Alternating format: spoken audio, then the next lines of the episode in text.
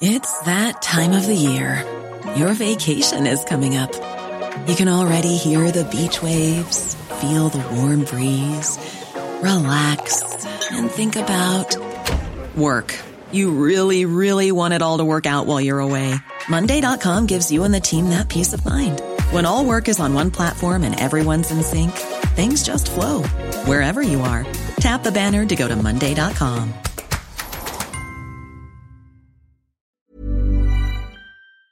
Todo. ¡Vámonos!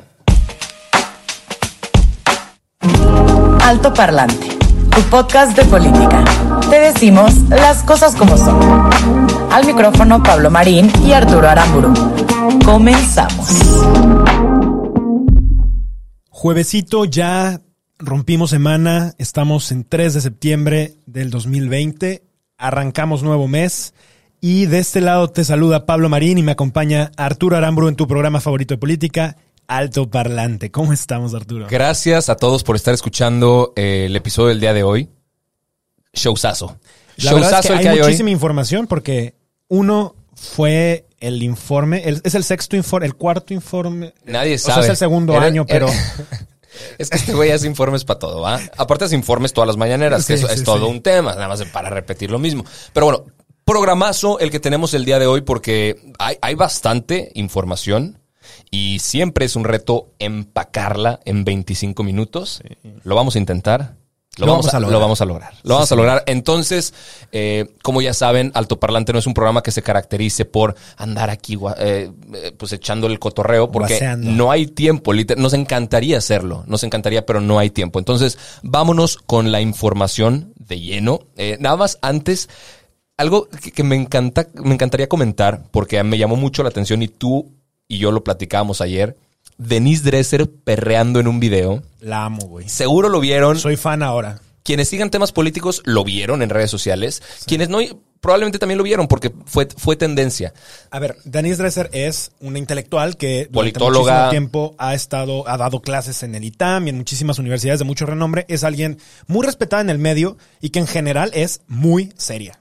Muy, Ahora muy, muy crítica seria. de la cuarta transformación, aunque en las elecciones anteriores estaba muy pro Andrés Manuel. Correcto. Eh, en fin. Correcto. Y siempre es objeto de grilla, ¿no? Sí, en, sí, sí. en- en- en Es redes que sociales. Genera mucho escándalo. Normalmente por comentarios. Esta vez fue por, por un video. Y les explicamos muy rápido lo que pasó. El ITAM llevó a cabo un- algo que se llama Becatlón. Y Denise Dresser dijo, a ver, cabrón. No, no lo dijo así, pero dijo, a ver, cabrón. si juntamos 146 mil pesos, yo bailo una canción de Maluma y perreo si se cumple la meta. Güey, llegó rapidísimo Oye, a es una- recaudar esa cantidad. Es un mujerón de cincuenta y tantos Sí, años, ¿no? sí. No sé si- Y si alguien pagara 146 mil bolas por verme a mí perrear, estaría, estaría contento, güey. eh, Arturo paga por eso. Entonces ya se, se grabó, perreó, donaron, etcétera. Mamalón. O sea, me pareció muy chingón que lo haya hecho, que se haya destinado a este tipo de, de, de fondos, que es para, para libros y para becas, etcétera. Y pues listo. Tiene 57 años. Y la verdad es que lo hace sensacional. Eh, Eh, creo que siempre aplausos. vale la pena ridiculizarse en torno a un tema positivo, en torno a cosas que generan un impacto Correcto. Correcto. correcto en la gente. No, Venga. no, aplausos para Denise Dresser. Una vez le pedí la foto y me la negó. pero- Estábamos juntos. Pero está bien. Venga, a la información ahora sí. Eh, me gustaría empezar con un tema que parece catafixia de Chabelo, cabrón. Parece que vivimos en un mundo surrealista, rarísimo, en el que las elecciones, independientemente del puesto que se esté eligiendo, en nuestro gobierno básicamente se rebajan a unas elecciones de primaria, güey a alguien eh, organizando ahí la tómbola en, la, en el recreo para ver con quién se vienen y quién da más. Sí. ¿No?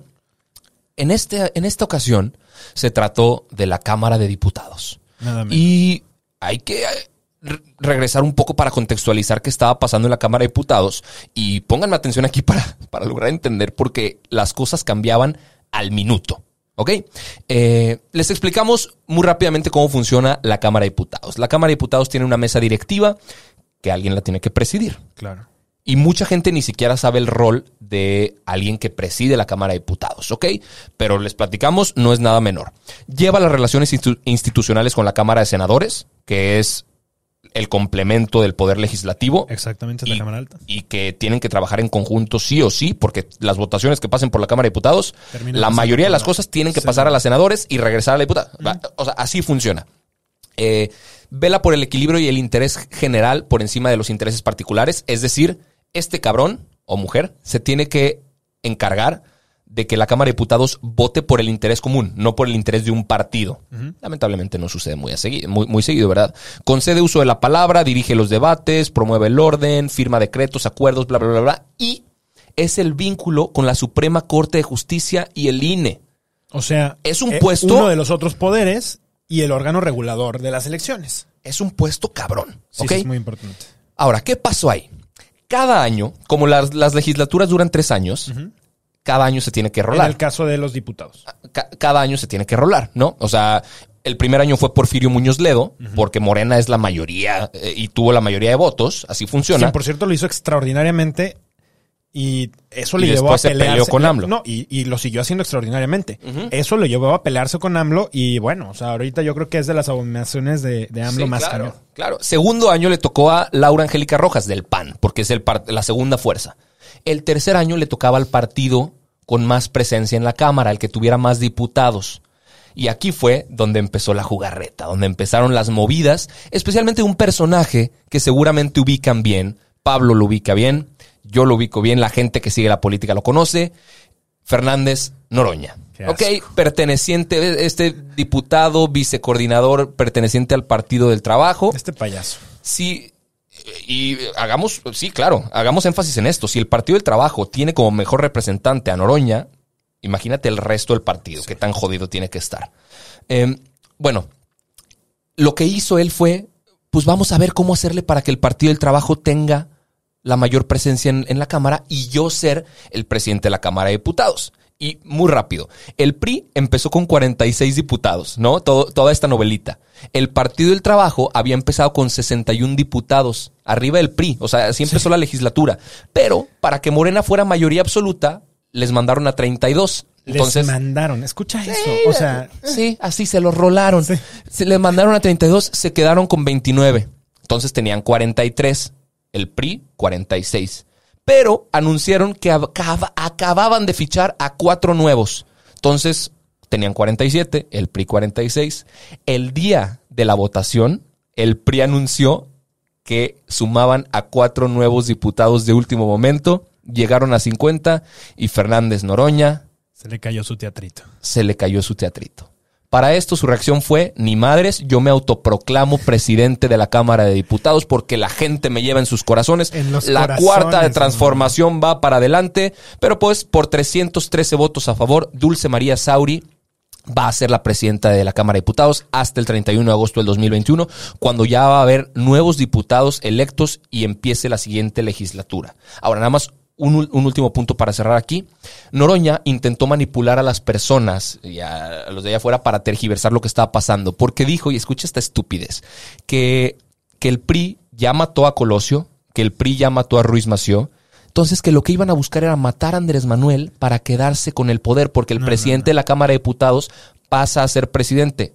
Completamente falso. El Sí, artículo no. 84 constitucional menciona que es la Secretaría de Gobernación, Gobernación, sí. quien entra como, como titular del Ejecutivo, mientras que la Cámara de Diputados en un periodo no mayor de 60 días Exacto. delibera un interino. Y, y- y mandan a elecciones nuevas. Exacto. Y eso es algo de que de hecho habría que platicar después. Es un vacío en la constitución mexicana. O sea, no se contempla qué pasaría realmente si, si muere el presidente. Sí. Eh, pero bueno, bien interesante este Sí, circo, y- este pancho. Y si me dejas hacer un último punto muy, muy rápido. No sé si te dejo. Sí, sí te dejo. La Cámara de Diputados, güey, no tardó mucho en hacer cosas, ¿eh? La Cámara de Diputados, ayer, ya por 420 votos a favor y 15 abstenciones, ninguno en contra, van a reformar el artículo 108 y 111 para que el presidente pueda ser juzgado por delitos electorales y de corrupción.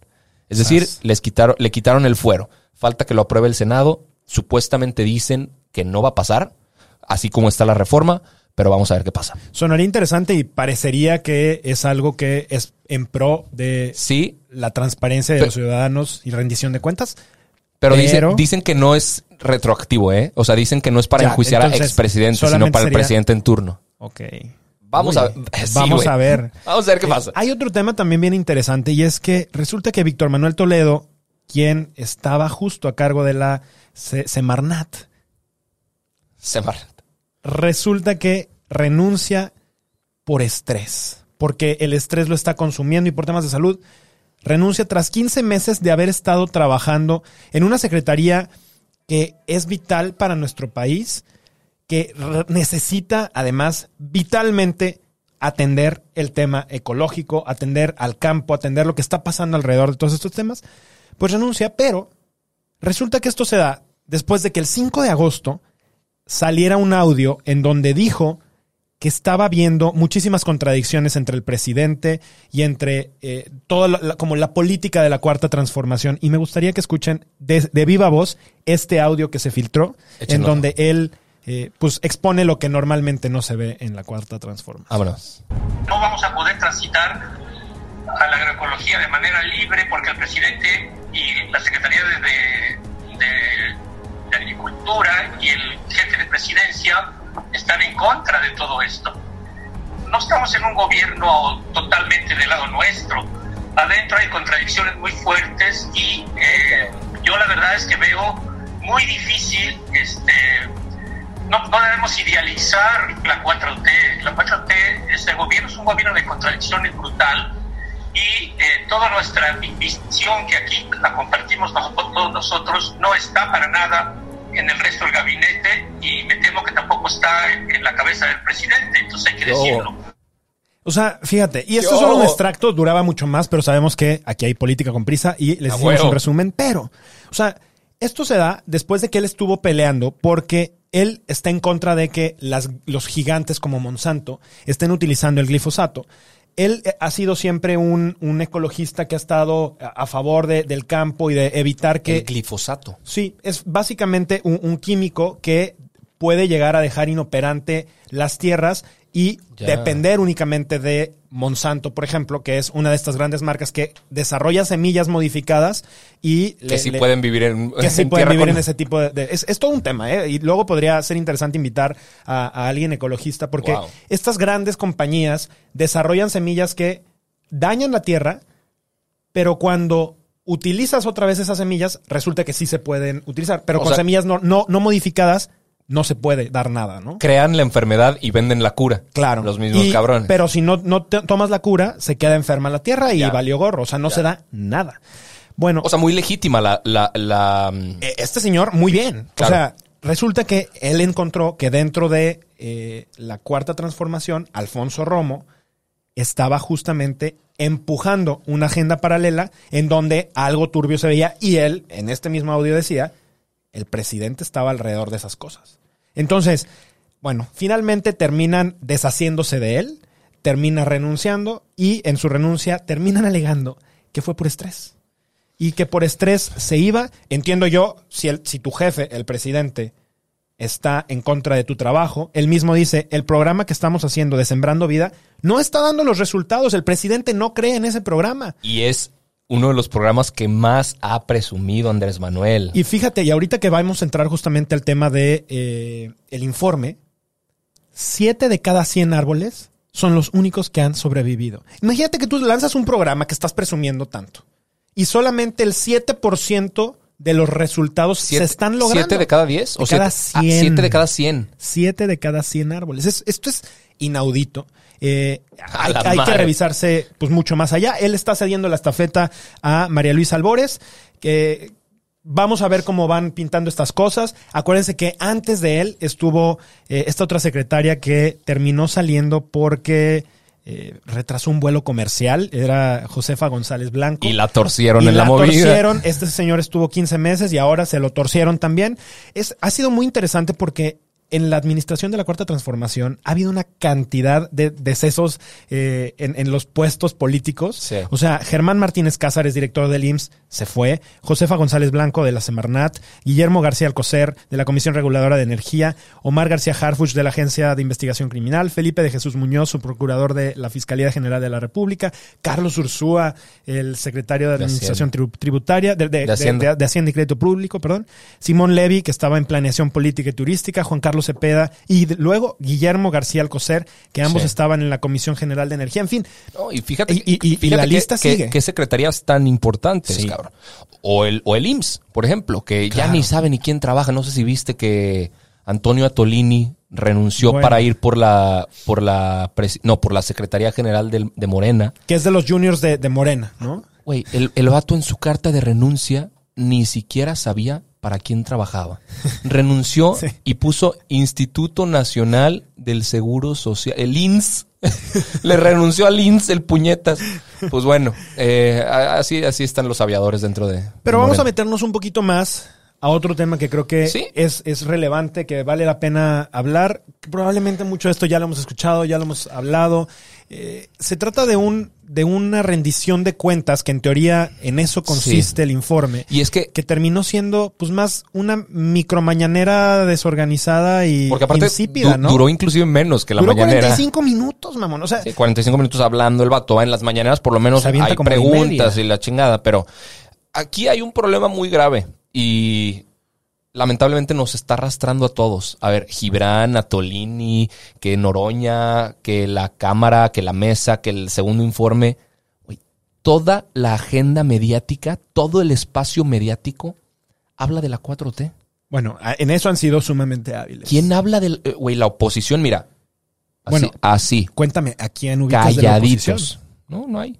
¿No No, hay? hay? no hay. O sea, son irrelevantes. O sea, realmente no están en la agenda porque no hacen agenda, porque no Sí. tienen nada más. Y eso es algo que no solamente hay que Es grave, criticar, es hay grave. que asustarnos. Es grave. Porque además estamos otra vez, y lo vamos a seguir repitiendo, a menos de un año de la elección del 2021, en donde se va a cambiar la Cámara de Diputados, y sigue sin haber no solamente una fuerza opositora, ni siquiera un discurso o una ideología opositora. Dijeras, bueno, no hay una persona que abandera un tema. No hay ni siquiera un tema que abanderar. Hey. O sea, dijeras, bueno, Andrés Manuel eh, trae el tema de la corrupción y lo trae muy claro y de eso estuvo hablando un buen rato en, en su macro mañanera de, de hace unos días, ¿no? En su Sí. informe. Micro. La- micro Pues mañanera. es que sí duró menos. Eh, yo no, sí, yo no pero fue entiendo un evento eso. más caro, te lo puedo asegurar. Sí. Ahora, Un evento al que no asistieron todos. Y es importante ahorita mencionarlo. vamos a entrar allá, sí. ¿No? Pero, ¿cuál es el, el tema que la oposición critica? Claro. ¿Cuál es el tema que la oposición? Aparte lo de Pío, que ni siquiera se sabe bien quién, quién sacó el tema. Digo, lo, lo sacó Carlos Loret. Loret junto con Latinos, pero ¿quién realmente filtró eso? ¿Cuál era el interés Claro. de eso, de, esta- de des- de desestabilizar? Está muy cañón que, que no se pueden ubicar hoy en día y podrán decir algunos que el sector empresarial, no creo, podrán decir algunos, no, que el PAN y el PRI ni de chiste. ¿Quién? ¿Quién y qué va a pasar si seguimos con estas omisiones? A mí me asusta muchísimo que en un país así de grande, en un país así de diverso, en un país con tantos problemas y Sí. tan crecientes, en una de las peores crisis económicas, en una de las peores crisis de, de salud y eventualmente se convertirá en una de las peores crisis de seguridad, Sí. siga sin haber una voz alterna al presidente que le cuestione de manera fuerte. Alto parlante partido político. Venga, 2021, 2024. Pero bueno, vámonos con el tema del, del informe presidencial. Y estoy completamente de acuerdo con lo que acabas de decir. Pero lamentablemente tenemos que seguir Sí, hablando sí, de estas a- cosas. ¿no? vámonos por- tenemos que decirlo. Y comenzando con lo que, lo que dije ahorita un poquitín. ¿Quién faltó al informe presidencial? Porque por primera vez en la historia de los informes presidenciales en el país, el fiscal general de la República, que antes era el procurador general de la República, Y que, en teoría es un puesto independiente. autónomo, ¿no? Pero que es clave en el poder judicial del país, Claro. pues no, de justicia. no fue. No fue. No fue. ¿Y sabes quién también faltó? El presidente de la Suprema Corte de Justicia. Nada menos. O sea, estás hablando que uno de los poderes faltó, lo cual es terrible, Sí. Y uno de los encargados de que la justicia en este país se pueda llevar a cabo y procesar, tampoco. Son los dos del judicial. A ver, eh, Arturo Saldívar y Alejandro Sí. Gertz Manero. Ahora, ¿qué podemos espe- especular alrededor de esto? Ahí te va. Andrés Manuel no, no se quedó callado. Claro. Y está, está bien raro. Está bien raro porque lo dijo a manera como de. O sea, lo, lo puedo citar. Dijo que, que, que son tan arrogantes que pueden sentirse autónomos porque las cosas han cambiado. Entonces, no sé si lo que intentó decir fue: ahorita sí son autónomos estos puestos. O sea, la Fiscalía y la Suprema Corte de Justicia sí son autónomas, pero al mismo tiempo los llamó arrogantes porque no estaban ahí. No sé si fue un cumplido, fue una cachetada a los cabrones. No sé si esto es lo que está pensando la gente, si la cosa está medio tamaleada por ahí y lo hicieron a propósito.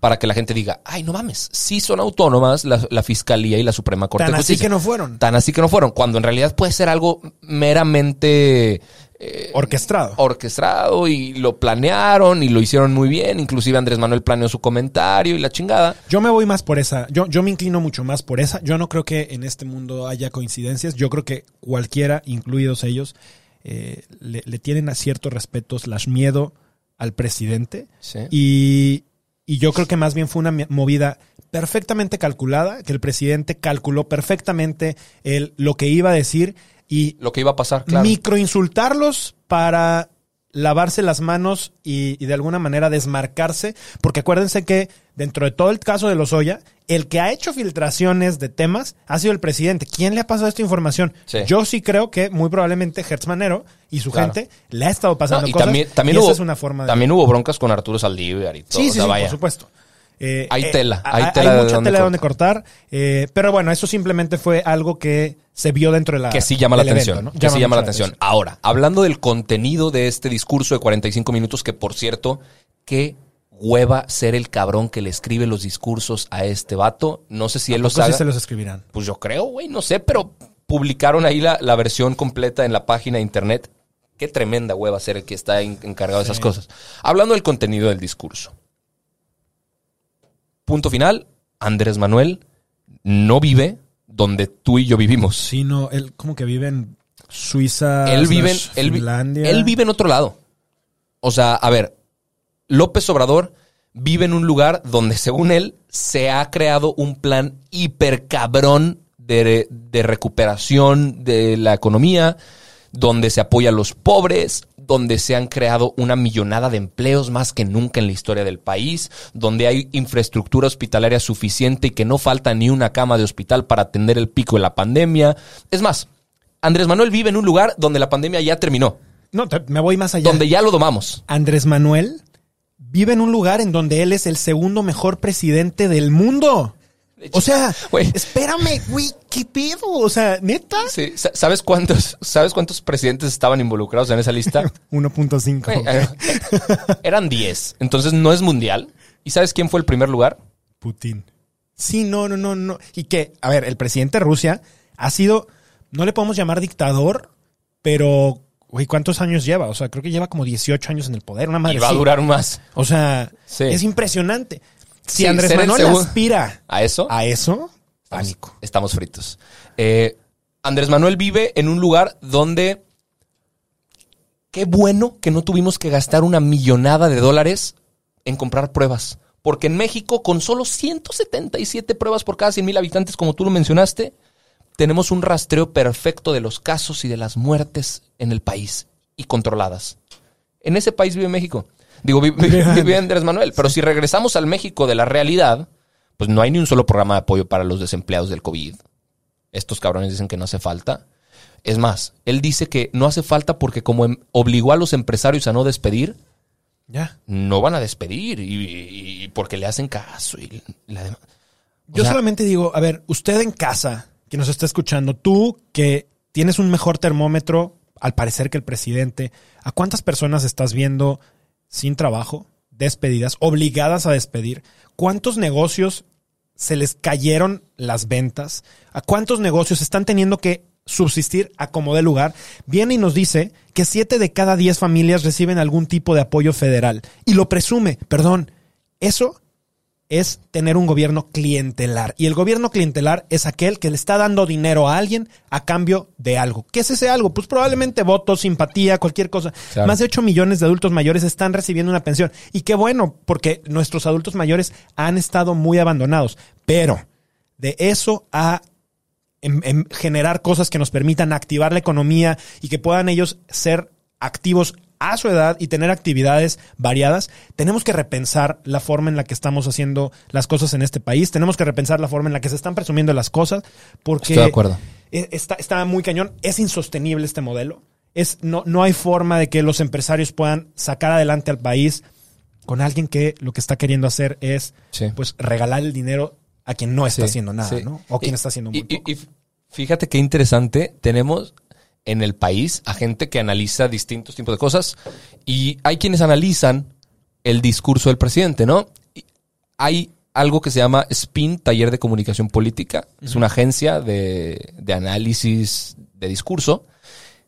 Encontraron 101 mentiras en los 45 minutos de mensaje. 101 frases no comprobables, 23 promesas, 9 falsas, 69 que no se sabe y no se puede saber. Claro. Imagínate. Por opacidad.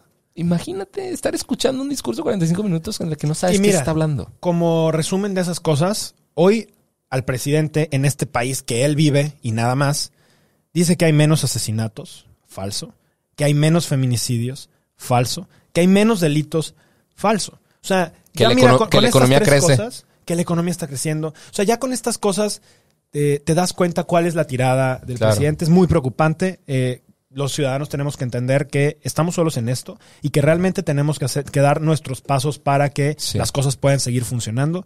Vamos a ver qué es lo que va, va sucediendo en las próximas semanas. Ha habido Sí. muchas reacciones alrededor de esto, pero creo que, pues bueno, eh, se, nos, se nos ha ido Último comentario. el programa. Último Venga. comentario. A dos años de estos informes de Andrés Manuel que está presentando. Andrés Manuel, extraordinario candidato, pésimo presidente. Sí. Estamos pasando por el peor momento con el peor gobierno. Sí. Me gustaría tener un presidente que pensara más en el futuro y dejara de aludir tanto al pasado. Y que pensara también más en la construcción de ese futuro Exacto. y menos en las campañas inmediatas de las próximas elecciones. Vámonos pues. Muchísimas Muchísimas, gracias. gracias. por habernos escuchado. Este fue un episodio más de Alto Parlante. Nos vemos el próximo lunes. Si este episodio te gustó, por favor, compártenos, recomiéndanos. Dile a todos los de tu alrededor que escuchen este gran show porque lo hacemos con todo cariño y creemos que te puede ser muy útil. Estamos en Spotify, estamos en YouTube, en Apple Podcast. Ayúdanos a compartir y nos vemos hasta la próxima. Chao.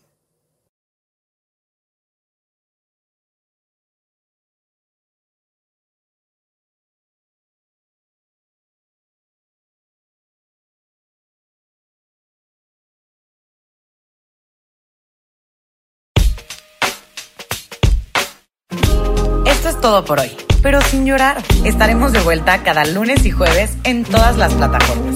Si crees que alguien necesita entender las cosas como son, compártele este capítulo. Nos vemos.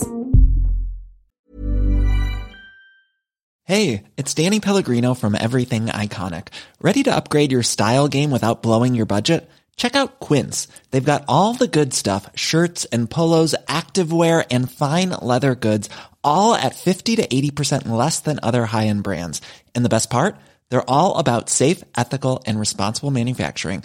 Get that luxury vibe without the luxury price tag. Hit up quince.com slash upgrade for free shipping and 365 day returns on your next order. That's quince.com slash upgrade.